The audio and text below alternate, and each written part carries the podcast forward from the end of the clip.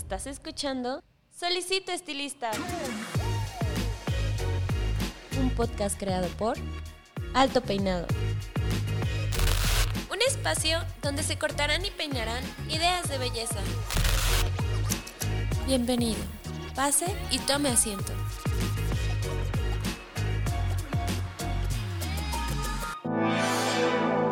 Con la nueva tecnología doble iónica exclusiva de Babyliss Pro, logra todo tipo de peinados. Actívala. Obtén un cabello suave y sin frizz. O desactívala para brindar textura y volumen. Doble iónica, la nueva tecnología de Babyliss Pro.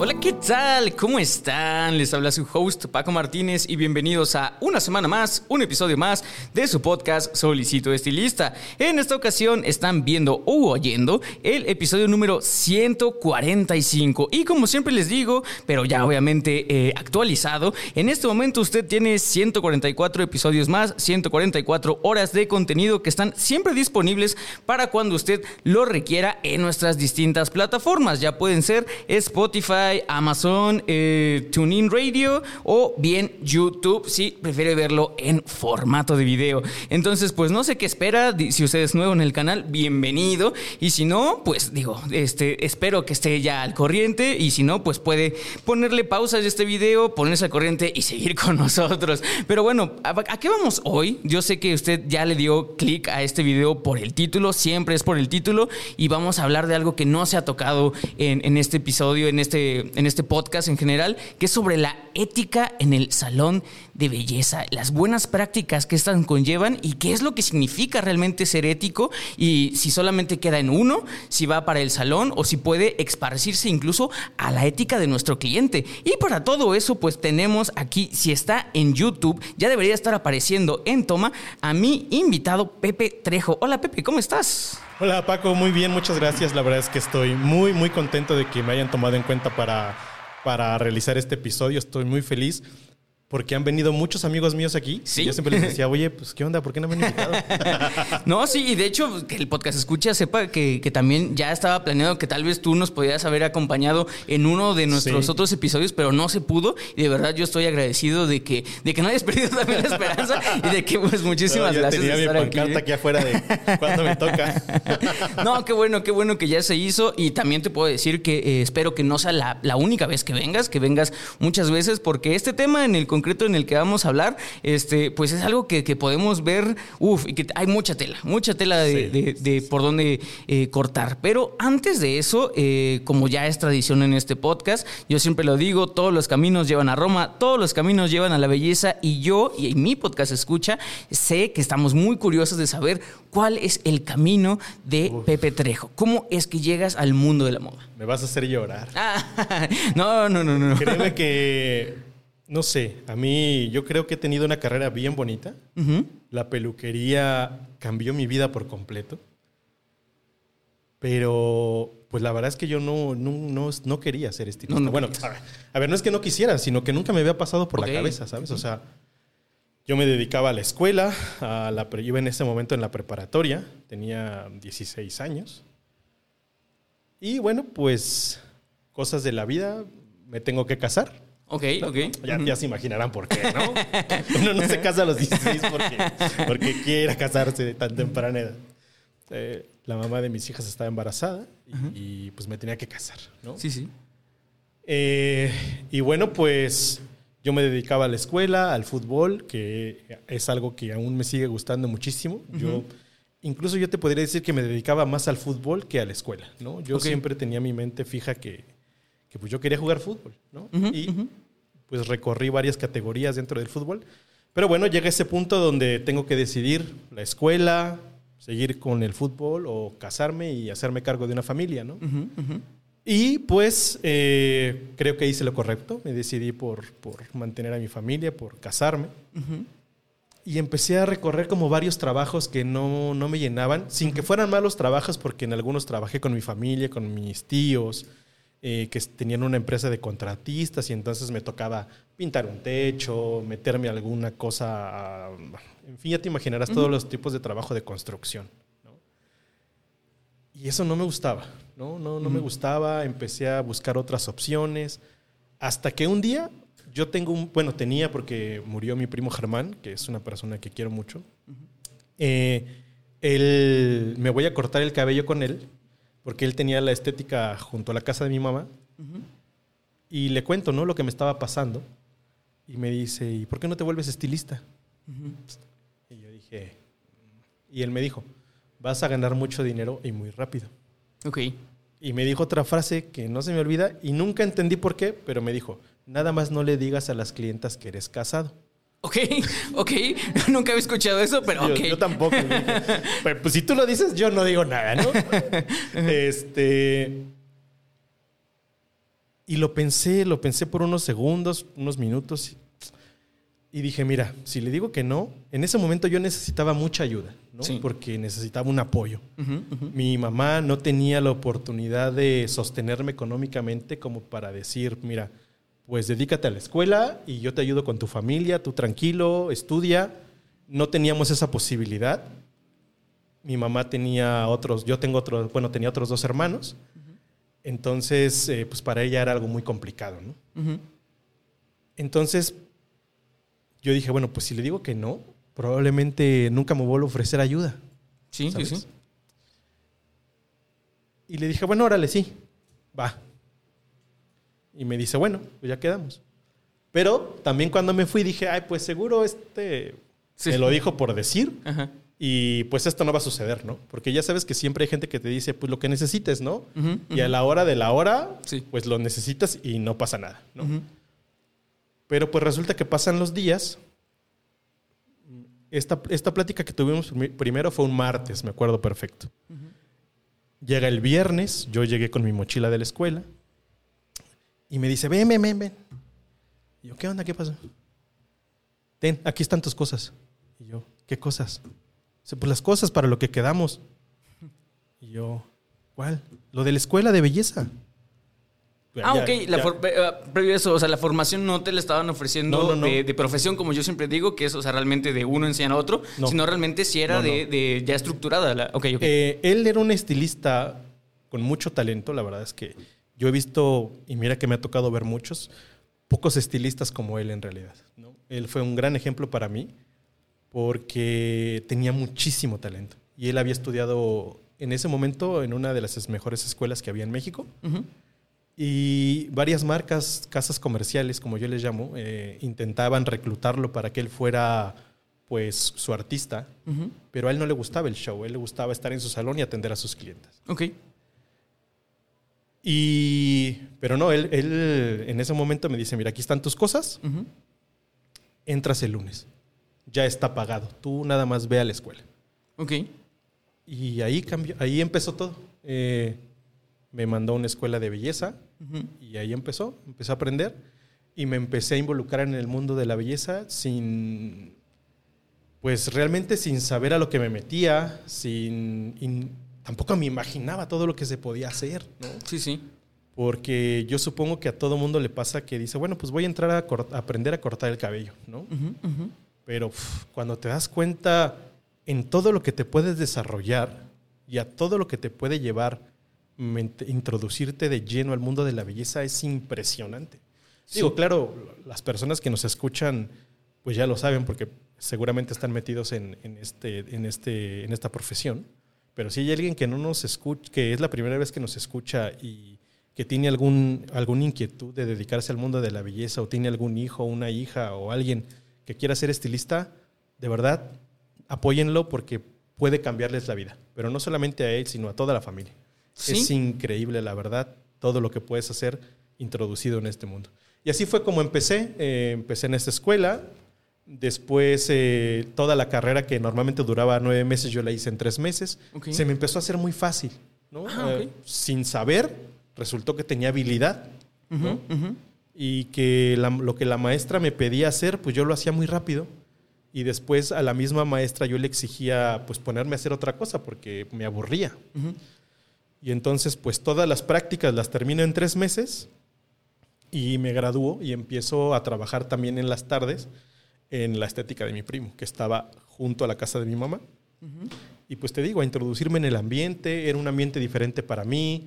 Eh, pues primero porque tenía que tratar, pues ahora en vez de tratar con puros hombres, ahora tratar con puras mujeres.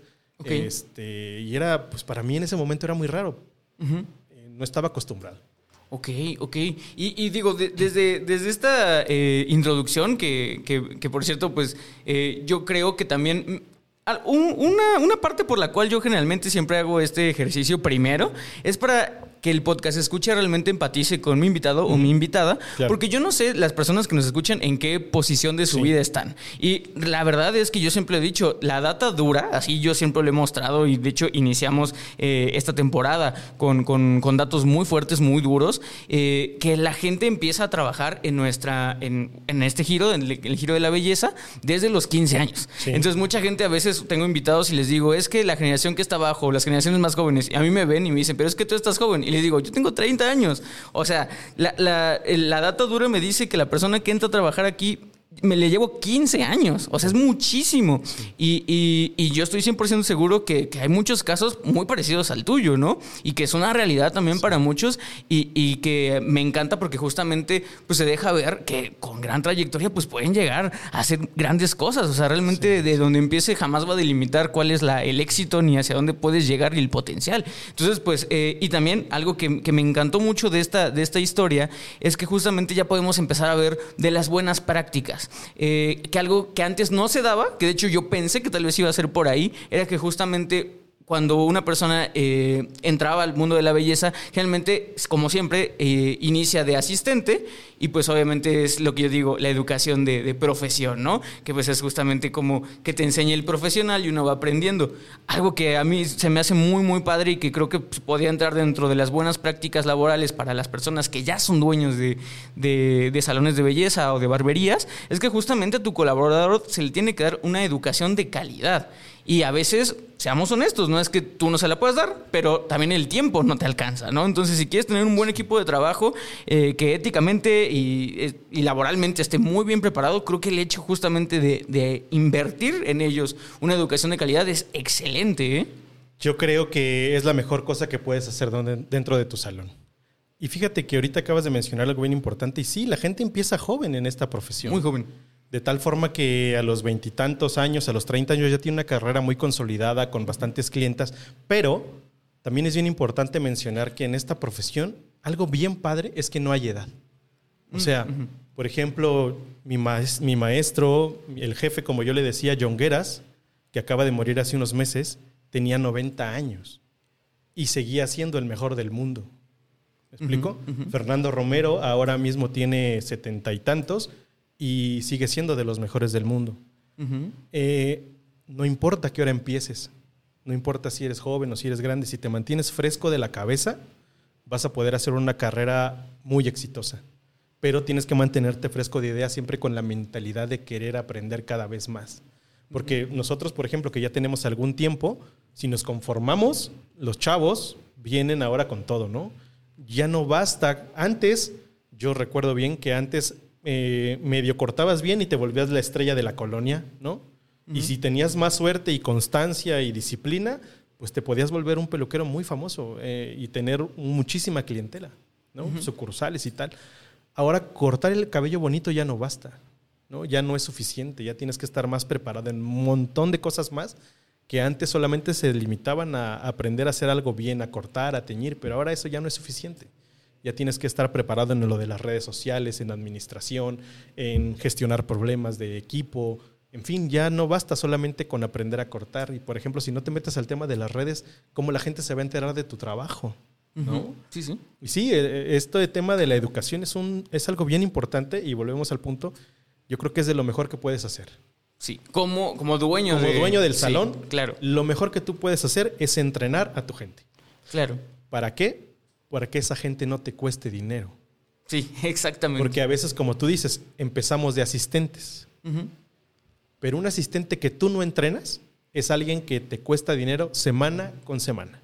Porque tú le tienes que estar pague y pague y pague y pague solamente por barrer, por trapear, por abrir la cortina, por cobrar, por ir a traerte el cambio, por traerte el cafecito y por el bluff de decir, es mi asistente. Sí. ¿No? Sí, que sí. eso en esta industria se da muchísimo. Sí, claro. Y, y digo, obviamente, Pepe, eh, ya eh, después nos platicarás mucho, pues todo, todo, de dónde has adquirido toda esta pericia, pero yo ya que platiqué contigo previo a iniciar o prender cámaras, yo ya vi que justamente tú ya pasaste por el, el lugar de asistente. Ya también tuviste tu, eh, tu función como dueño de un local y también eres educador. Entonces, eh, creo que, digo, la pericia la tienes completamente y te quisiera preguntar si tú, desde el punto de vista de esto, de las buenas prácticas, de la ética, de las responsabilidades, más que de trabajo en sí, como hablando de socialmente, eh, ¿cuál consideras que es la más difícil? O sea, porque evidentemente como las responsabilidades, depende del, lugar donde tú estés, todo cambia, ¿no? Pero ¿cuál consideras tú que es la más difícil o cuál más te costó como trabajo a aprender, a decir, bueno, este papel es el que tengo que desarrollar, también este es el papel social que tengo que desarrollar dentro del organigrama del salón de belleza o del, del giro de la belleza y, y cuál es como donde tú sientes que más, más te cultivaste? ¿Sí fue desde asistente o sientes que eso ya se agarra más con- Mira, es que todas las etapas son importantes. Sí. Porque tu etapa de, de alumno es muy importante. Porque, por ejemplo, eh, a mí me tocaba dar las clases, ¿no? Y te juro, el lunes que tocaba teoría y el martes, los muchachos no se presentaban. Decían, ah, a la teoría la dejaban como a un lado. Pero yo creo y estoy completamente convencido que lo único que te vuelve realmente profesional es tener teoría. Ok. Ujú. Porque la teoría te da caminos. Si solamente aprendiste mirando, que también es muy loable porque aprender viendo y tener la capacidad de concentrarte tanto como para aprender solamente viendo es, es de notarse, eh, pero nada más te da una opción. Sí. ¿no? Tienes un solo camino. Pero si sabes cómo funcionan las cosas, si sabes el por qué y no solamente el cómo, vas a tener camino A, camino B y camino C. Entonces, tu etapa de alumno es muy importante que te comprometas. Después, tu etapa de asistente también. Porque al ser asistente, pues vas desarrollando cosas que tal vez en la escuela no te decían, ¿no? Te vas dando cuenta que hay otras formas de hacer las cosas y que aunado a lo que ya te enseñaron en la escuela, pues te da, un- te da otro plus. Pero si ya tienes cierto conocimiento, ya no llegas a barrer cabezas, digo, a barrer pelos, sin que eso tenga nada de malo, ¿no? Ya llegas a ser un asistente un poquito más preparado y justamente a ser un asistente. Porque un asistente es alguien que está preparado para asistirte en el momento que tú lo necesitas. Y no solamente para agarrar el cabello o agarrar la escoba, sino que le dices, a ver, sécale aquí, divide acá, eh, prepárame esto, prepárame lo otro, ya estás en otro nivel. ¿no? Y después, tu papel como estilista de atender bien a tus clientes, de hacer bien tu trabajo, de ser ético, de ser profesional, de ser comprometido, de cuidar los horarios. Pero yo creo que sí, definitivamente uno de los papeles más difíciles es el de formador y el de líder del equipo. Porque Sí. como líder de equipo, si tú estás mal y si tú no abres los ojos y no estás abierto a las posibilidades y no estás abierto a, a escuchar a tus colaboradores, seguramente algo no, está, algo no va a estar bien. ¿no? Claro. Porque a veces, al ser dueños de algún salón, y si el salón tiene un éxito mediano, pues ya crees como que lo sabes todo y que estás como más allá Mm, de las cosas, ¿no? Pero realmente a veces no escuchas a tu, a tu personal, no escuchas a tu, a tu gente, a tus clientas, a tus colaboradores, y eso tampoco está bien. Ese es un papel muy complicado, el dejar tu ego de lado y abrirte y ser humilde y decir, a ver muchachos, ¿qué pasa? ¿Cómo Sí. vamos? ¿Cómo te sientes? ¿Cómo va por aquí? ¿Cómo va por allá? ¿Qué te parece si hacemos esto? ¿Cómo ves lo otro? ¿Qué te gustan estos tintes? ¿No te gustan? ¿Qué resultados te han dado? Pero tienes que estar metido. Y a veces, como tú dices, pues ya por tiempo ya no te da. Entonces, pues tienes que saber ahí muy bien cómo jugar con tus tiempos para que puedas dedicarle realmente tiempo a revisar tu negocio en todas sus prácticas, Ujú. ¿No? Porque hay cosas que dejamos siempre muy a la ligera que después se te vuelven un problema, Sí, sí, sí. ¿no? Y después te dedicas como a apagar incendios, Sí, ¿no? sí, sí. a solucionar problemas inmediatos. Sí, y, y algo que mencionaste que, que me encantó y que creo que yo nunca lo había tocado en, en- en este, en este proyecto, en el podcast, es justamente, y, y va, va muy de la mano con la ética y las buenas prácticas.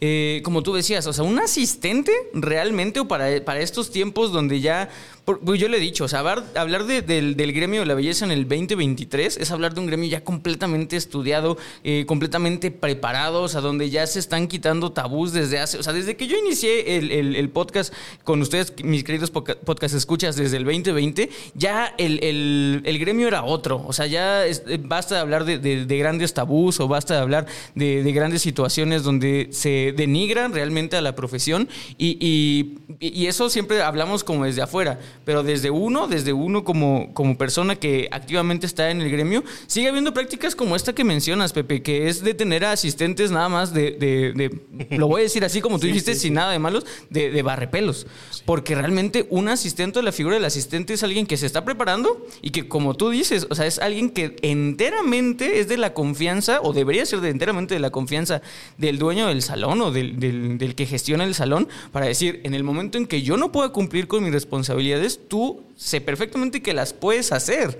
Y, y- y eso entra dentro de la ética de- del, del manager, del dueño, de como le quieran decir a esa persona que está arriba en la jerarquía del salón, de decir, tu asistente debería hacer exactamente lo mismo que tú, pero está como provisional, ¿no? Hablando que te gusta el fútbol, está en la banca. Sí, sí, sí. Y debería de poder hacer lo mismo que tú.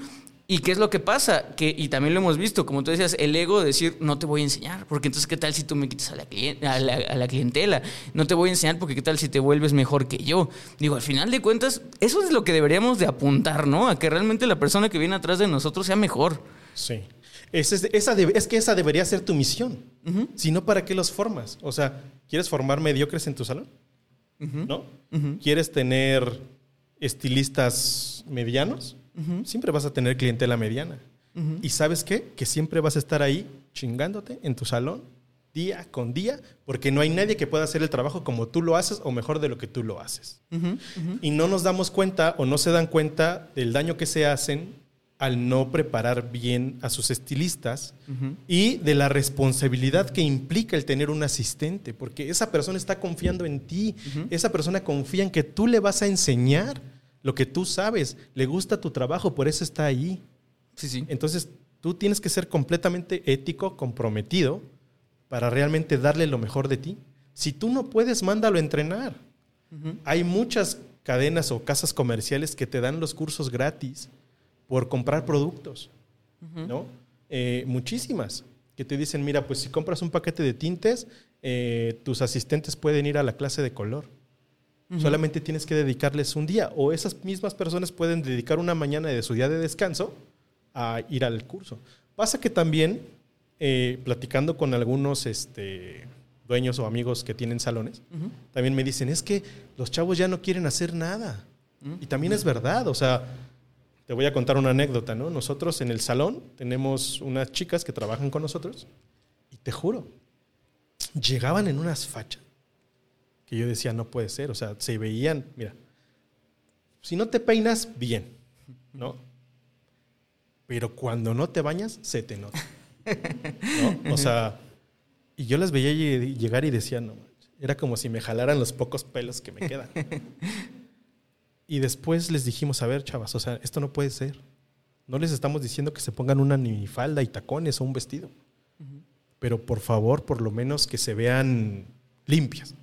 Sí, sí. Y entonces empezaron con sus rollos de no, es que nos están sensualizando, esto es acoso sexual, bla, bla, bla, bla. Y entonces también ahora la juventud, perdón que lo diga, tal vez hay gente que se ofenda, pero están muy pocos dispuestos al sacrificio. O sea, ya quieren todo peladito de la boca. Creen que salir de la escuela y ya van a llegar a un salón y van a ganar miles de pesos. Y no es así. Tienes que picar piedra, tienes que hacer clientes. ¿Cómo vas a ganar mucho dinero si no tienes ni un solo cliente? Para que en un salón ganes dinero tienes que tener clientela o generar clientela. O generarte tu clientela, porque los que están en la silla no te van a dar sus clientes. Tú tienes que hacerte los tuyos, llegar y saludar a la señora, ofrecerle algún café, ofrecerle las manos, ofrecerle, hacerle los pies, la ceja, eh, algún producto. En fin, también ellos tienen que tener cierta hambre de aprender y a veces creo que eso ya no está tan presente puede sonar trillado, pero como en mi generación. Yo me acuerdo, por ejemplo, que había un maestro de, de- de los cursos de color donde yo iba, que él me decía, mira, tengo un evento en tal lugar, no te puedo pagar, pero ¿me acompañas? Yo decía, va, aunque no me pagues, yo quiero aprender. Y me acuerdo que una vez yo estaba así afuera. eh, ¿Conoces Josh Cloud? Seguramente conociste a Belver. Yo estaba así afuera de la, de la escuela de Belver viendo el curso porque él estaba dando un curso. Ahí ya me ligera detrás. Sí. Eh, y él me vio así paradito afuera del intentando ver y me dice, ¿qué haces ahí? Ya ves, na- nada amable, ¿no? Ya lo conocías. Perdón, maestro, pero tú sabes que me decía, ¿qué haces ahí, joder? Yo, nada, maestro, es que quiero ver su curso, pero no puedo pagar. Pásate, recoge las sillas. Barre el pelo y recoge las sillas. Pero es que pues era la única forma en cómo podíamos aprender antes, ¿no? Viendo a los maestros. Ahora creo que hay tantas formas en las que ellos pueden aprender, entre comillas, que a la verdadera educación le huyen. Porque Sí. requiere más responsabilidad, requiere pararte temprano, requiere tener un horario, requiere ir a la escuela todos los días, requiere irte al curso, requiere que consigas una modelo y a veces tampoco están dispuestos a hacerlo. Entonces, eh, algo que debemos hacer nosotros como dueño de salón justamente es que las personas que entran a trabajar contigo desde un principio tengan muy claro los valores de tu empresa, Sí. los valores de tu salón. Que ellos sepan que para que tú puedas trabajar detrás de esta silla que es sagrada, porque yo no puedo concebir que alguien que no está preparado trabaje detrás de una silla como esta. A mí que me ha dado tanto ver estilistas que dices, ay, mi amor, ve, tómate un cursito de verdad. O sea, eh, para que tú puedas trabajar detrás de esta silla, tienes que hacer esto, esto, esto, esto. Tienes que tomar este curso, este curso, este curso, este curso y esperar tu turno. Porque el que ya está aquí no te lo va a dejar tan fácil. ¿no? No te va a decir, pásale, mi amor, aquí están mis clientes. ¿no? Sí, sí. Tú tienes que prepararte. Entonces, si tú desde el principio como dueño de salón lo tienes claro, te aseguro que no vas a permitir que ninguno quede detrás de la silla sin tener la preparación que necesita. Pero si tú mismo no lo haces como dueño de salón y, y si tú mismo como dueño de salón no tienes claro eh, los valores de tu empresa, pues siempre vas a terminar haciendo, apagando incendios o solucionando problemas inmediatos, ¿no? Sí. Se equivocan en el color y vas y los ayudas. Se equivocan en el secado y vas y los ayudas. Se equivocan en el corte y vas y lo corriges. En vez de irte al problema básico, ¿no? De decir, a ver, ¿por qué se están equivocando? ¿Qué les falta? ¿A ti qué te falta? Porque además, actualmente, en la peluquería mundial, no solamente en México, ya te puedes dedicar a una sola cosa. Sí. ¿no? Antes, para trabajar en un salón, incluso en las escuelas, yo me acuerdo que a mí me enseñaron las manos, a a hacer las manos, a hacer los pies, a depilar la ceja, este, incluso a hacer facial. Este, me acuerdo que tenías que hacer permanente, el color, peinados. eh, en aquel tiempo todavía no estaba de moda lo del alaciado permanente, que salió un poquito después, pero tenías que aprender un montón de cosas. Sí, sí. Ahora los salones de belleza buscan especialistas. Sí. Entonces, si ya no te gusta todo lo demás, pues por lo menos saber, mi amor, ¿tú qué quieres hacer? Sí, sí. No, pues es que a mí me gusta cortar. Entonces, para que tú no te equivoques en tus cortes, te voy a buscar un curso de corte. Sí, sí. ¿Cómo lo vamos a pagar? ¿Qué te parece si lo pagamos? Una parte de tu sueldo, una parte la pago yo, pero firmamos un contrato que vas a trabajar conmigo durante tantos años, un año, dos años, lo que tú quieras, ¿no? Para que yo recupere mi inversión y así tú aprendes. Descombina los dos. Claro. Y después renovamos el contrato con otro curso y así te la llevas. ¿no? Pero tú tienes que tener muy claro el camino. Y el camino de verdad para el éxito en el salón de belleza es la preparación. No hay de otra. Claramente. Porque claro que, perdóname que te interrumpa, No, no. hay salones bien bonitos. ¿no? Actualmente no sé si lo has fijado en la calle, pero después de, de toda esta situación que tuvimos del encierro y tal, yo veo en la calle cada vez salones más padres y digo, Sí. "Ay, güey, Sí. está bien padre. ¿no? Sí, sí. Y pues sí, bonita imagen y lo que tú quieras, pero después a la hora de trabajar, ahí es donde ya no está tan padre. Ok. Entonces, la imagen te va a ayudar en un principio, va a ser el gancho inicial con el que tú, con el que las clientas se van a enganchar porque dicen, mira qué lugar tan bonito. Pero si después no está bien cimentado con buenos conocimientos, pues seguramente va a llegar gente, pero así como llegue, se va a ir. Claramente. Entonces sí considero que la educación es la base de todo. Y desde ahí pues se va desatando todo, la ética, el profesionalismo, el compromiso, eh, la responsabilidad, etcétera. Sí, y, digo, y, esto era algo que yo platicaba hace con, un, rato con algunos compañeros de que cómo justamente el tema de, bueno, y salió el tema de, de ética y valores, el cómo es algo que siempre lo relacionamos, como bien decías, Pepe, con, con, con los cimientos, ¿no? Y siempre decimos que los valores son la base de la estructura de la educación, ¿no? Y, y los, la moral y todo eso, ¿no? Y, y justamente yo creo que tan, tan está internalizado ese discurso de que es la base y la base y la base, que llega un momento en que después ya no se vuelve a tocar el tema. O sea, como que justamente pensamos que todo ese tipo de cosas vienen de casa, vienen de la escuela, y como tú dices, ya no, ya no nos mentalizamos de que constante y activamente los valores, este, la moral va cambiando. Bueno, no es que vaya cambiando, sino pues que llegas a un lugar donde tiene otros, otras reglas y pues simplemente se tienen que seguir y tiene, o sea, llegas a, ahora tienes el, el puesto de, educador y otra vez volver a ver qué responsabilidades tengo, qué este rol tengo, qué interacciones voy a tener. Ahora eres dueño de un salón, qué interacción, o sea, y vuelvo a lo mismo y siempre se tiene que aprender, pero siempre pensamos que los valores que se inculcan en la escuela van a ser los mismos y que nunca van a cambiar y que nunca se van a, aumentar ni van a retroceder. No, o sea, siempre es lo mismo ya no se vuelve a tocar y la gente no está como mm, puesta a disposición de que realmente eso, eso alguien puede llegar y decir, oye, tal vez esto no se debe de seguir haciendo así, ¿no? Eso como dejando un poco eh, eh, es, esa parte, ¿no? Y otra cosa que ya quería empezar a tocar es que yo ahorita escuchándote y, llegando como a ciertas conclusiones, incluso lo anoté, es que podríamos resumir, y dime si estás de acuerdo o no conmigo, es que eh, la ética es un ejercicio activo de compromiso y confianza. Hemos visto que tanto uno tiene que tener esta empatía y confianza con el otro, como el otro activamente también tiene que tener la confianza de que no le vamos a hacer un mal, pero también el compromiso de que pues es justamente eh, acuerdos, ¿no? Entonces, eh, la ética en, el- en el trabajo, pues eso, son acuerdos que tienen que ver con confianza en el otro y con un compromiso propio de que también no vamos a hacer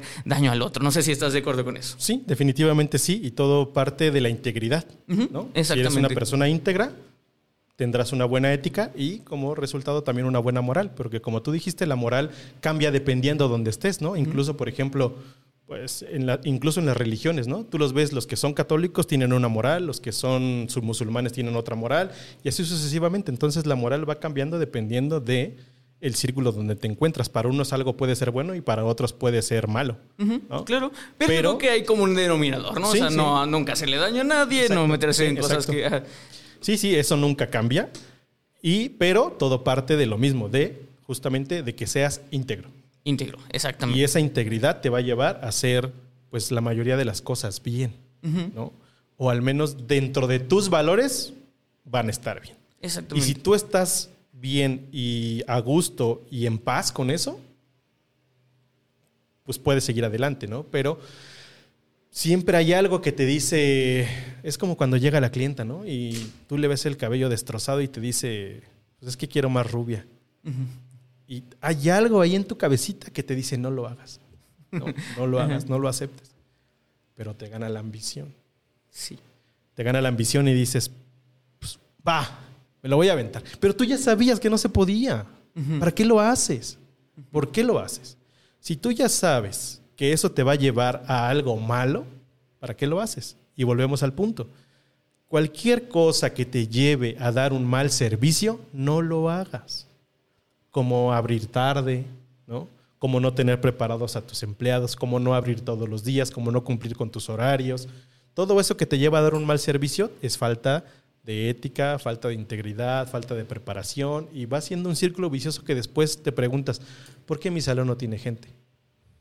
Sí. Por eso. Sí. Porque no estás comprometido y no eres íntegro con tus propios valores o con los propios valores de tu empresa. Sí, y creo que eso, eso da mucho, eh, pues, apertura a ya el siguiente punto que quería tocar. Ahorita hemos tocado, pues, obviamente, la, la la ética y las, prac- las praxis que van de eh, colaboradores, de, de personas que trabajan, pero eh, también hay que entender que, que esto es un ecosistema que también, evidentemente, se alimenta de clientes.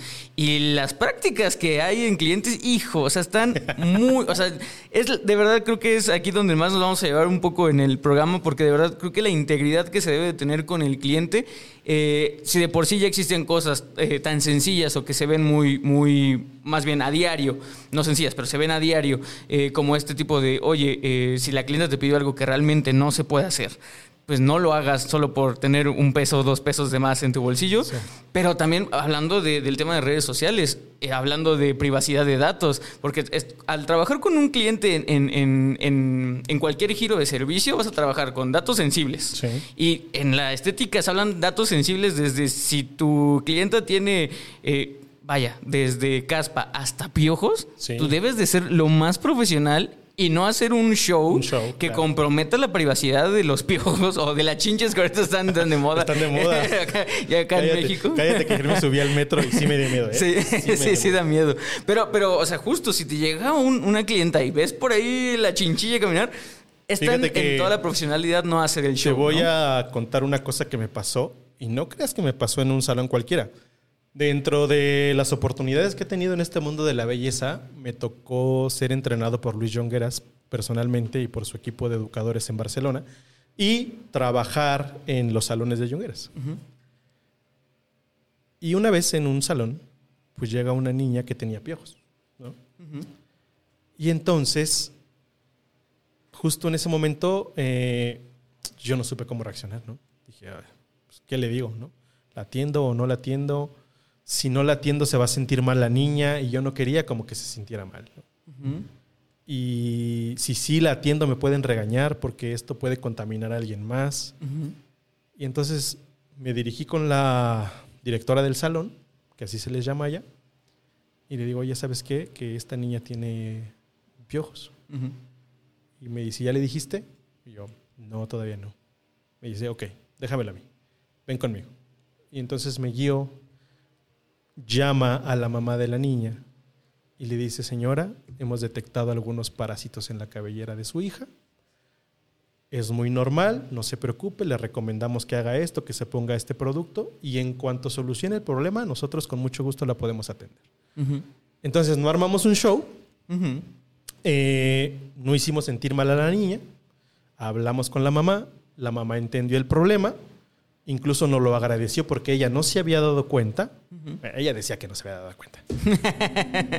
Pero bueno, eh, nos lo agradeció, se llevó a la niña, después de algunas semanas regresó y la atendimos. Pero fue una resolución asertiva a un problema en específico. Y así como ese, se suscitan montones de problemas en el salón de belleza que tienes que poder solucionar. Y como ese que tú dices, ¿no? del los datos personales, ¿no? Actualmente los datos personales tenemos que cuidarlos muchísimo, incluso nos podemos meter en problemas legales graves si divulgamos datos personales de una clienta, porque además esa cliente te está dando los datos, te está dando su teléfono, te puede estar dando sus redes sociales con toda la confianza. Y en este momento tenemos, tenemos problemas de fraudes, de suplantación, de robo de identidad, entonces tenemos que ser bien cuidadosos con los datos de las clientas, porque también puede suceder que tus colaboradores te roben los datos, que te roben los teléfonos. Sí. Mira, por ejemplo, les contaba a tus compañeras aquí del podcast que hace unos meses, bueno, no, ya se, ya, ya se tiene como dos, tres años, me invitaron a trabajar a Nueva York a entrenar a las personas de un salón de belleza. Y la dueña del salón estaba un poco ausente, eh, ella dejaba que la gente llamara directamente al salón y entonces la gente que contestaba el teléfono pues tenía todos los datos. Y pues esto es lo que estaban haciendo, era recabar esos datos para después qué hacer, llevárselos a otra parte. Y entonces así empezaba a haber fuga de clientes. Entonces hay que ser bien cuidadoso. No es que no confíes en ellos, es que no puedes confiar en nadie para esas cosas. Esas cosas tienen que ser tuyas porque además es tu cartera de clientes. Son tus clientes los que están confiando en ti para darte tus datos. No se los están dando a, pues al asistente, ¿no? te los están dando a ti, como dueño del salón o como representante, porque afuera dice, bueno, antes mi salón se llamaba José Trejo, pero pues dice tu nombre, ¿no? Dice el nombre de tu empresa. Entonces tienes que ser muy cuidadoso en cómo manejas esa información. Es, si quieres obtener datos, hay muchas formas de obtener datos mediante una rifa, mediante dándoles regalos, ofreciéndoles algún descuento, para que ellas te llenen una hojita y, voluntariamente te los den, pero sí tienes que tener mucho cuidado en a quién llegan esos datos y qué uso vas a hacer de ellos, porque también es bien molesto que cada rato te estén llegando mensajes tratando de venderte algo, ¿no? Sí. Como los de que te llegan de las tarjetas, ¿no? Que cada rato te marcan diario. A mí me marcan todos los días. Sí, sí. Ya los tengo bloqueados, por favor, ya no me marquen. Sí, no, y digo, estamos hablando de datos duros, que igual, o sea, es, es información sensible, pero, pero por ejemplo, yo cada vez que veo eh, el aumento de redes sociales, yo sé que justamente hay ciertas, eh, es un gap generacional, un brinco generacional, y muchas personas, sobre todo mayores, piensan que todo se puede hacer, ¿no? Y hay cosas que obviamente los jóvenes ya sabemos que no se deben de hacer porque crecimos con eso, o sea, literalmente yo me acuerdo que en primaria yo tenía clases de net etiqueta, que, que era la, la etiqueta dentro de la web, entonces yo ya crecí con eso, pero pues las personas mayores no, entonces ven que em- empiezan a, a publicar fotos de su, de su clienta, donde obviamente se ve totalmente el rostro, Sí. que digo, sí, no tiene nada de malo, pero es como preguntar por el consentimiento, ¿no? Una. Dos, eh, preguntar si la pueden arrobar, ¿no? Porque pues, también, o sea, no sabemos. O sea, desde ahí, con, con una foto así tan simple, un post de, de así de un, de un salón de belleza, donde se vea mi cara, el este y mi arroba, la persona que quiera buscar ya sabe perfectamente, una, cómo más o menos me llamo, cómo es mi rostro completamente. Y co- ahorita con el tema de inteligencia artificial, que ya también está prohibidísimo ver o compartir tu cara y utilizar tu cara para otras cosas, o sea, ya está prohibidísimo.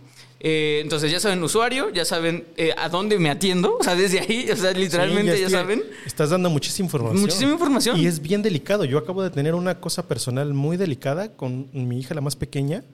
Eh, le tomaron fotos de su Instagram para hacer otro Instagram falso.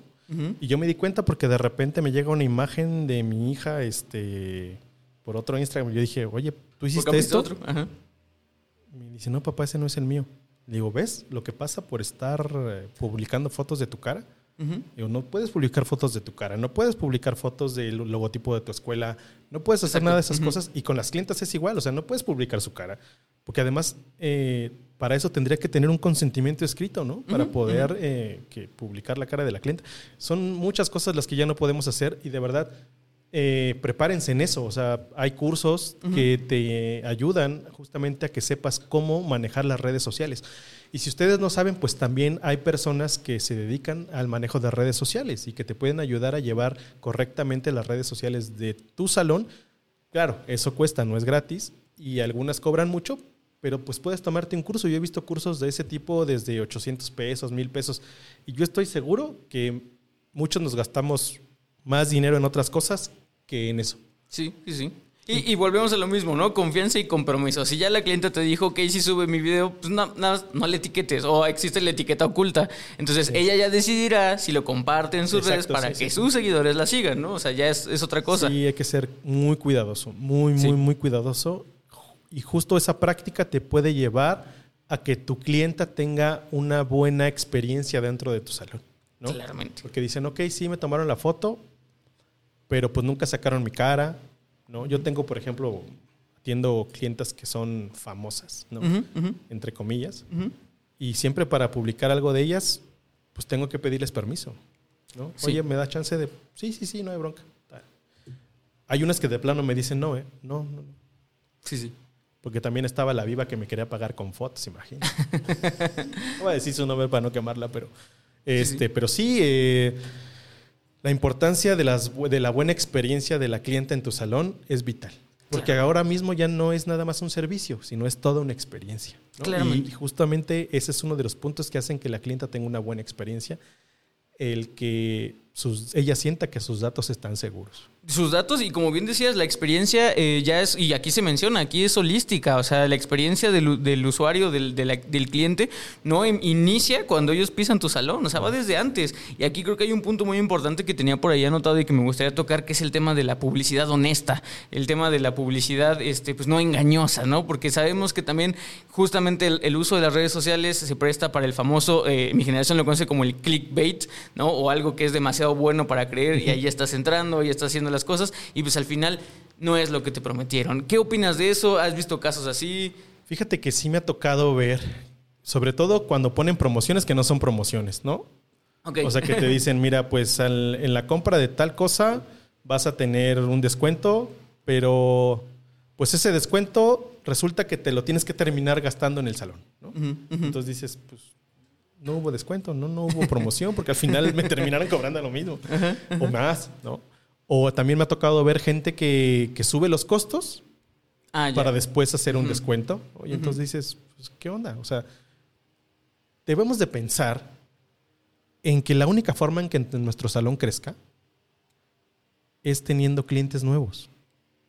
Y sí está bien hacer una publicidad, pero que realmente sea una publicidad que te atraiga clientes nuevos, ¿no? Para que tú puedas hacer que tu salón crezca y poder tener más personal, más flujo de caja, más ventas, pero que sea una publicidad en la que realmente pues demuestres las cualidades de tu trabajo, de tu salón, que si está bonito, el aroma, los videos, ¿no? Está demostrado que los videos son 60 mil veces más efectivos que un post o que una fotografía. Hay que saber cómo eh, subir todas esas cosas a redes sociales.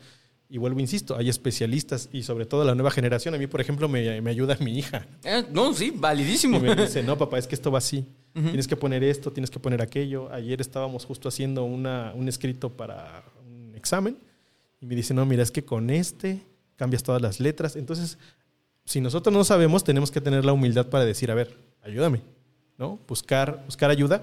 Pero sí, tenemos que tener siempre el cuidado de que la publicidad que hacemos sea una publicidad asertiva y que dé el mensaje de lo mejor de tu salón o que lo que tú quieres que la gente vea de tu salón.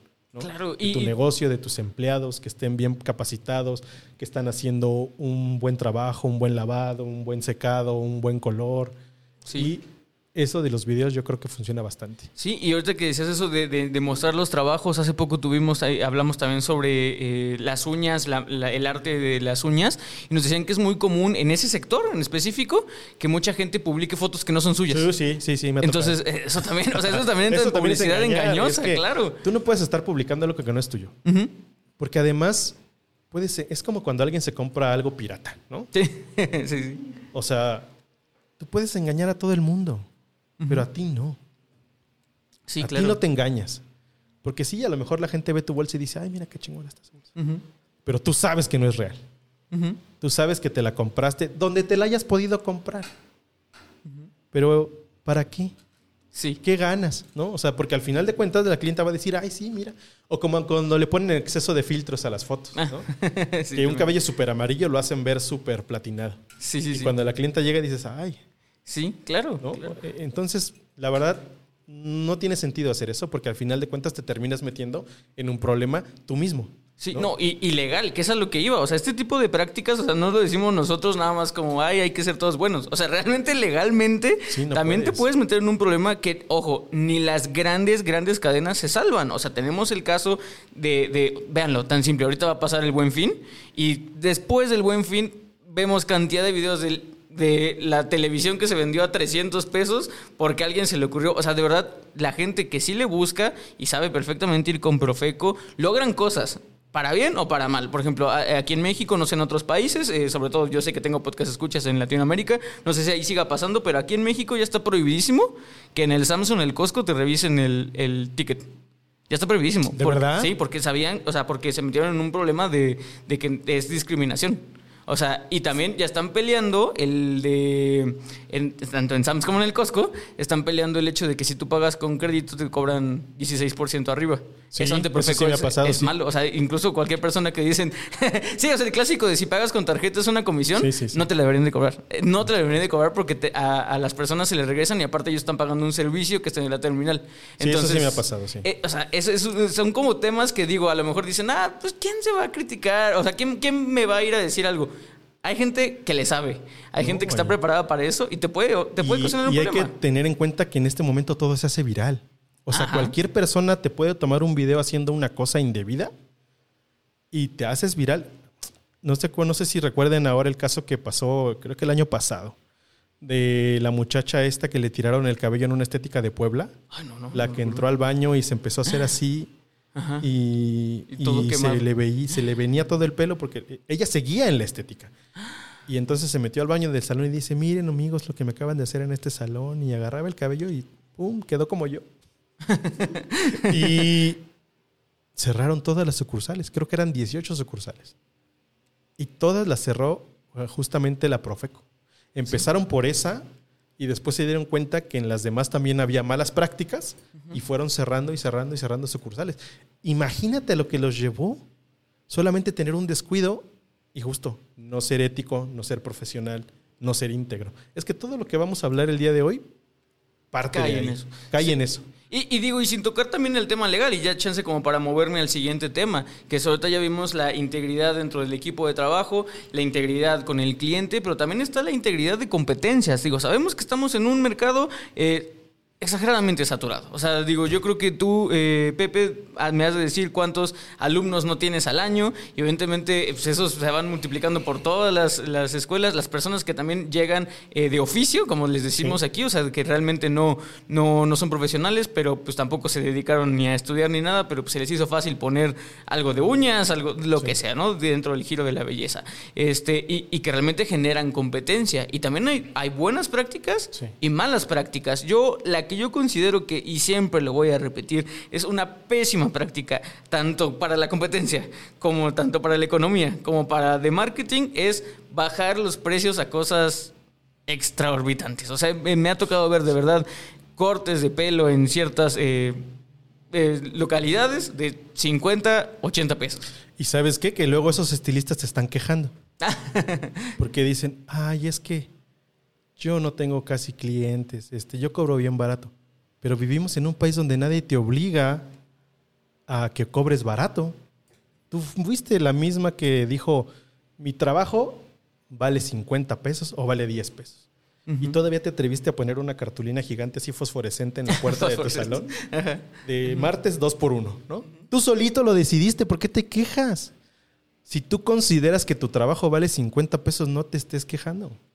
Sí, sí. ¿no? Porque tú solita decidiste. Entonces, pues lo decidiste porque piensas erróneamente que eh, la gente que vive en tu lugar o por donde tú tienes el salón no va a ir a tu salón porque cobras más caro, ¿no? O tú dijiste, no, pues es que la de la esquina cobra 70, yo voy a cobrar 50 para chingármela. ¿no? Sí, es que es eso, es, es- es la praxis. y- pero es una mala práctica, ¿no? Es una mala práctica malbaratar tu trabajo. Sí. Porque después todo ese tipo de salones de belleza vive al día, vive en números rojos toda la vida. Pero. ¿qué pasa cuando se les descompone un lavabo? Ya no tienes cómo arreglarlo. O se te descompone el boiler, o se te descompuso la secadora, las tijeras. ¿Cómo las compras si nunca tienes lana? O te gastas, el- o esa es otra mala práctica, gastarse el dinero de los proveedores, ¿no?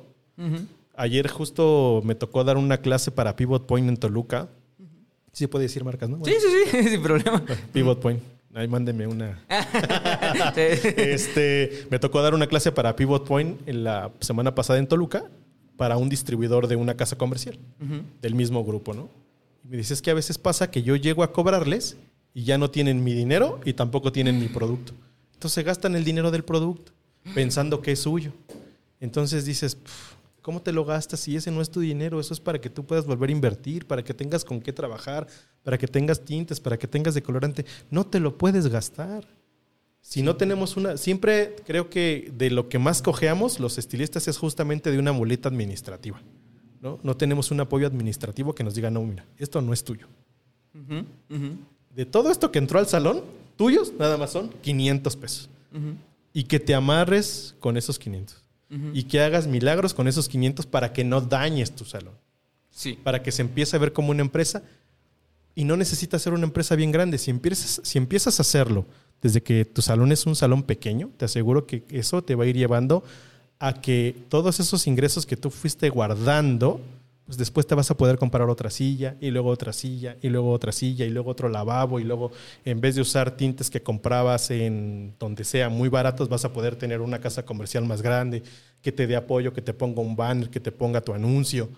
Pero es gracias a una buena práctica. Sí, ¿no? claro. Y, y- y, eh, esa también, esa buena práctica ética, volvemos a lo mismo, pensando que, que la ética es un compromiso y una confianza. También para los clientes de esas eh, pues estéticas o negocios locales donde el, cor- con- donde el corte cuesta eh, 50 pesos, pues también mire, de entrada, yo sé que no todos siempre vamos a estar en el mismo lugar, sé que hay malas rachas, sé que de repente pues, si tuviste que ir a un local de 50 pesos porque realmente le estabas pasando muy mal, eh, pero también pues ten, ten en mente que estás estás eh, apoyando y teniendo la confianza en alguien que tal vez no tenga el compromiso. O sea, por eso es tan importante saber qué es confianza y compromiso.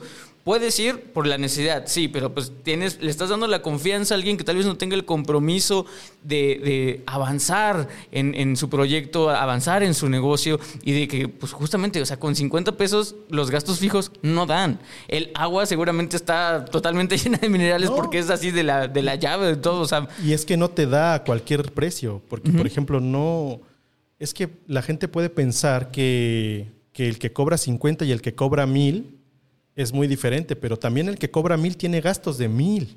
o sea, porque seguramente va a estar en un local más grande, que paga más renta, que paga más luz, que paga más de todo, que usa productos más caros. Entonces, también cortar el cabello no es tan gran negocio como la gente piensa. Se gasta mucho dinero. En, imagínate que yo tuviera mi salón, ¿no? Y mi asistente o la persona que trabaja conmigo hizo el corte y ya de entrada ya perdí el 50%. Ya se lo ganó él.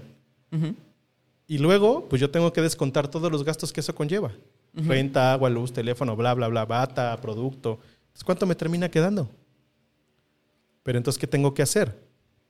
Enseñarle a los demás a vender más servicios, ¿no? no, no solamente concentrarme en el corte, sino tratar de que esa clienta pase por más manos, porque a lo mejor yo no soy tan platicador y yo no le vendí nada. Porque pues tal vez yo soy más serio y no se me da platicar, pero a lo mejor la otra sí. Entonces yo ya le corté y ahora la paso con la que la peina. Y a lo mejor la que la peina es más platicadora y le vende las manos o los pies. Y luego la otra, la de los pies, le vende el gelish. Y luego la otra de los pies se la pasa a la que hace las cejas. Y entonces ya de un servicio ya se fueron cinco o seis. ¿no? Entonces a esa misma clienta tienes que procurar venderle más cosas. Pero éticamente. Sí. Y bueno, lo mismo, confianza y compromiso. Tú lo dijiste muy bien. Yo tengo la confianza en que yo sé cortar, pero no tengo el compromiso tal vez de venderle el gelish. Tengo la confianza en que si se la paso a la persona que hace uñas, ella tiene el compromiso de venderle el gelish y al final de cuentas todo, o sea, eso crece y la propina crece y todo el mundo crece. Y está comprobado de verdad, ¿eh? Yo, yo trabajaba en una cadena de salones muy importante y el sistema era así.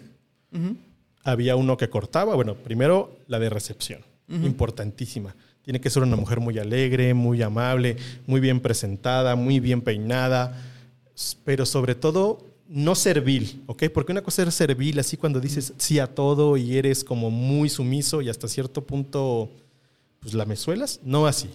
Sino una persona muy servicial, que estaba muy atenta de las clientes, señora, cómo la están tratando, muy bien, quiere más café, le cambio la revista, présteme su bata, yo le cuelgo la bolsa, cosas así recepcionista, después estaba el asistente que llevaba a la señora, ya, teníamos todo un sistema desarrollado, un proceso.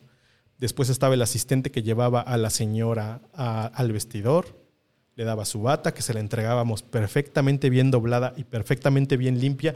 La bata solo se usaba una vez por clienta. Cómprense batas que puedas lavar constantemente. No te compres una bata que sabes que a la primera se va a decolorar. Si vas a gastar, gasta bien. Es mejor que tengas 10 buenas a que tengas 20 chafas. Entonces, la bata que estaba perfectamente bien doblada en su bolsita, se la entregábamos. La señora se ponía su bata porque además, pues ese tipo de señoras llevaba blusas carísimas, ¿no? Que si se la manchabas, uff. Una vez una me pegó, una vez una señora me pegó una, una, ah, una regañiza porque toqué su bolsa. La bolsa estaba en el piso. Yo iba a aplicar el tinte y le dije, le voy a poner su bolsa aquí para que no se vaya a ensuciar. ¡No la toques! Tienes las manos sucias, las tienes con grasa, me las vas a ensuciar. Entonces imagínate, ¿no? A todos los niveles hay problemas. Sí. Entonces debes estar preparado. Pero imagínate en una estética un poquito más modesta, que llegara tu cliente y que le dieras una batita, que le ofrecieras un cafecito, aunque fuera soluble, pero que se vea que hay servicio, que hay una intención de que tu clienta se la pase mejor. Sí. Porque sí es verdad, hay gente que no puede pagar más, pero también hay gente que siempre aspira a ir contigo. Cobres lo que cobres. Porque siempre hay clientes que dicen, ah, es que ese muchacho me gusta cómo corta, pero no me alcanza, pero voy a ahorrar. ¿No? Sí. Entonces, no puedes subestimar a nadie. El precio no determina la calidad del trabajo. ¿No? Yo he visto gente profesional. Una vez fui a Chihuahua, me llevó un señor a dar un curso. Y vimos un pueblito así bien apartado. Y había una estética chiquita, así como una casita de madera. Y había una señora que cortaba el cabello tan hermoso y cobraba 10 pesos. Yo le dije, ¿cómo tú cobras 10 pesos? Tu trabajo es espectacular. O sea, es que ella misma tenía sus limitantes, ¿no? En su cabecita. Decía, es que pues aquí no lo pagan, no pagan más. Pero de verdad cortaba el pelo muy bien. Y también me ha tocado ver otros que cobran mil y dices, pídele disculpas y devuélvele su dinero a la cliente. Sí. Pero volviendo a ese salón donde te digo que tienen esa práctica, pues estaba ese, ¿no? El que la llevaba, le lavaba el cabello, después te la desenredaba, te ponía tu banquito, te acomodaba tus tijeras, llegaba el cortador, cortaba, después el cortador se la pasaba a la peinadora, la peinadora intentaba pasársela a las de las uñas o a un asistente para que le hicieran algún otro tratamiento o algo así.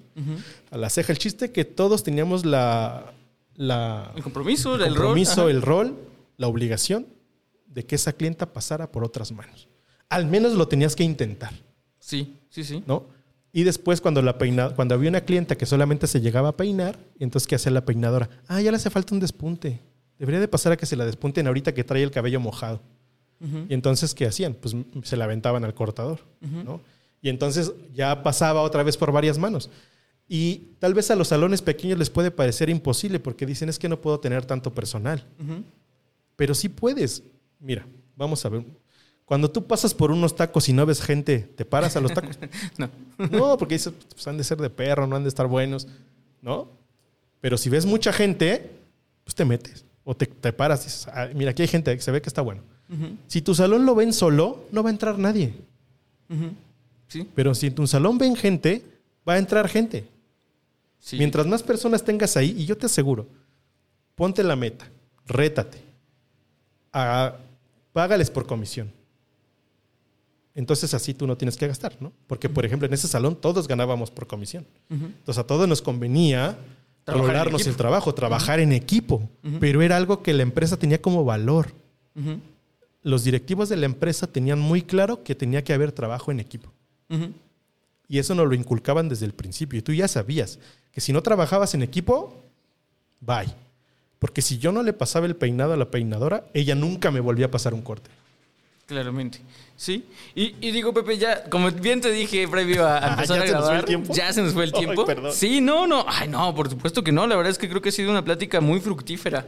Creo que este, hemos visto pues muchas prácticas que, que siguen, que es lo chistoso, ¿no? Yo, siempre llego con, con la ilusión, tal vez este, muy ingenuo de mi parte, cada episodio pensando que vamos avanzando. Avanzando. ¿no? No, y claro que sí, o sea, por supuesto que no estamos en el mismo lugar que desde que este proyecto empezó, o sea, eh, te puedo asegurar que no, desde entrada, cuando este proyecto empezó, el, el mundo era un caos, o sea, literalmente fue en el año del caos. Entonces, evidentemente, nada es igual y, y creo que eso es a lo que yo apunto con este proyecto, ¿no? Y creo que es lo que Alto Peinado apunta a este proyecto, en que justamente sirva para las nuevas generaciones, por eso siempre está puesto a disposición en todas las plataformas, para que lo puedan ver, para que lo puedan compartir, para que el- su colaborador lo vea y digan, oye, mira, aquí dicen que hay que ponernos las pilas, los dos, ¿no? Y que nos va a convenir. Entonces, digo, evidentemente no estamos en el mismo lugar, siempre con, con- con la pericia de, de mis invitados es que todo esto avanza y vamos viendo bien. Eh, y qué bueno que se tocaron muchos temas, estoy seguro que se, quedaron muchos ahí en la mesa, muchos ahí Hay en que el tener la segunda parte. Hay que tener la segunda parte, por supuesto que sí, y claro que, que cuando se pueda gestionar lo, lo hacemos, este micrófono siempre está abierto para ti. No sé si quieres este, mencionar algo en estos últimos minutos, generalmente este espacio ya es para que tú le hables directamente a mi podcast escucha, por mi parte no queda nada más que agradecerte y agradecerles a ustedes, así que lo que tú digas, Pepe. Pues nada, colegas, ¿yo qué les puedo decir? La única forma o la mejor inversión que nosotros como profesionales tenemos es nuestro entrenamiento. Entonces, inviertan en su capacitación. Porque ya hablamos de eso, puedes tener el mejor salón, los mejores productos, pero esos no se usan solos. Para que estés, seas un profesional íntegro y que te digas realmente profesional, tienes que estar entrenado. Y, ese y esa integridad te va a llevar a la ética, te va a llevar a la moral y te va a llevar a tener puras buenas prácticas dentro de tu salón porque no vas a aceptar nada menor de eso. Pero tú tienes que estar entrenado para que tu gente aspire a ser como tú y tú puedas delegar un poco el trabajo en las demás personas que trabajan contigo. Entonces tienes que estar preparado completamente y para eso actualmente hay un montón de opciones, desde los videos, desde las escuelas que existen en México, Eh, actualmente, por ejemplo, eh, Pivot Point tiene un montón de maestrías que puedes hacer, pero son cursos a nivel de maestría, son súper exigentes, ¿no? Hay un curso en particular que a mí me gusta mucho que se llama Éxito en el Salón y ahí justamente hablan de todo esto, de cómo desarrollan, cómo puedes desarrollar el éxito de tu salón paso por paso. ¿no? Y es un libro bien grande, es un curso bien bonito. Si no puedes tomar ese curso, bueno, ahorra, invierte, métete a las redes, ve videos. Eh, en TikTok, por ejemplo, ahora tú pones videos de ética y ahí te salen un montón de explicaciones muy enriquecedoras. El chiste es que siempre tienes que buscar la forma de enriquecerte de prepararte, porque eso va a enriquecer. Si tú estás bien, va a estar bien tu entorno, ¿no? Si tú estás bien, está bien tu familia, si está bien tu familia, eh, está bien tu colonia y así sucesivamente. Entonces, trasladado a tu salón, pues si tú estás bien, tu equipo va a estar bien y, y todo el trabajo se va a desarrollar de mejor manera. Escuchen a su personal, escuchen a su gente estén abiertos, los que son dueños de salón, estén abiertos a que sus, a que sus colaboradores les puedan dar una muy buena idea para el desarrollo del salón. No estén cerrados. No lo sabemos todo, aunque tengamos un salón exitoso, no quiere decir que somos expertos en todas las áreas, ¿no? Siempre hay alguien que te puede aportar algo. Y si trabaja contigo y ya conoce tu empresa, pues no pierdes nada con escucharlos. No se nieguen, no estén cerrados. Y, pero sobre todo, entrénense traten bien a sus clientas, cuiden sus datos, cuiden su información. Eh, ya dijimos, pongan publicidad asertiva. Y sobre todo, pues volvemos al punto. Sean íntegros, honestos y siempre vean hacia adelante, pero siempre con el enfoque de prepararse cada día más. Así es, pues de verdad, muchísimas, muchísimas gracias, Pepe, por haber estado aquí. De verdad fue una plática pues bastante nutritiva, de verdad fue una, una plática que, que, se tenía que tener y que como lo decimos, a veces damos por sentado que los valores ya están ahí y ya, ya pasamos la, secundaria y ya, ya, ahí ya, ya no se vuelven a tocar. Eso es algo que, tienes que ir practicando todos los días. Así es. Porque no puedes decirle a tu hijo, mira, tú no digas mentiras, ¿no? Y cuando te llaman por teléfono le dices, dile que no estoy. Sí, exacto. O sea, es algo que haces todo el tiempo. O eres íntegro o no lo eres. O no eres. Porque la ética es lo que tú piensas y la integridad es lo que tú eres. Así es. Entonces, las dos van de la mano. Entonces, o eres íntegro o no. O eres ético o no. No puedes ser íntegro al 90% y no puedes ser ético nada más un poquito. O cuando me conviene. ¿No? Sí.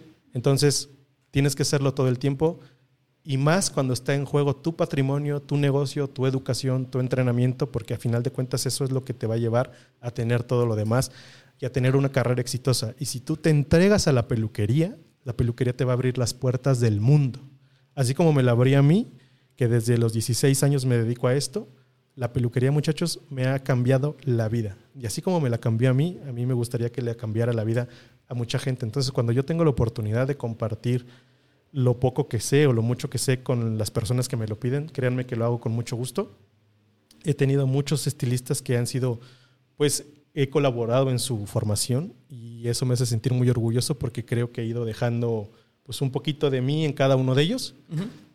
Y pues también se los agradezco porque pues enseñarles a ellos me ha enseñado a mí. Porque no todas las personas aprenden de la misma forma.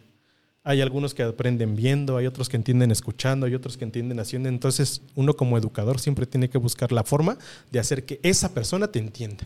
Claro, y debo decir que yo creo que mis podcast escuchas realmente así lo han sentido y espero que realmente pues así lo hayan sentido y estoy segurísimo que ellos no lo echan en, saco roto. Yo lo sé porque siempre se los digo y siempre les estoy regañando y pues de verdad no me queda, insisto, nada más que agradecerte a ti, agradecerte a ti, mi querido podcast escucha, por estar una semana más con nosotros y evidentemente también agradecer a mi patrocinador Babilis Pro. Recuerden que la belleza la hacen ustedes. Nos vemos la siguiente semana. Hasta luego. Esto fue Solicito Estilista, un podcast creado por Alto Peinado.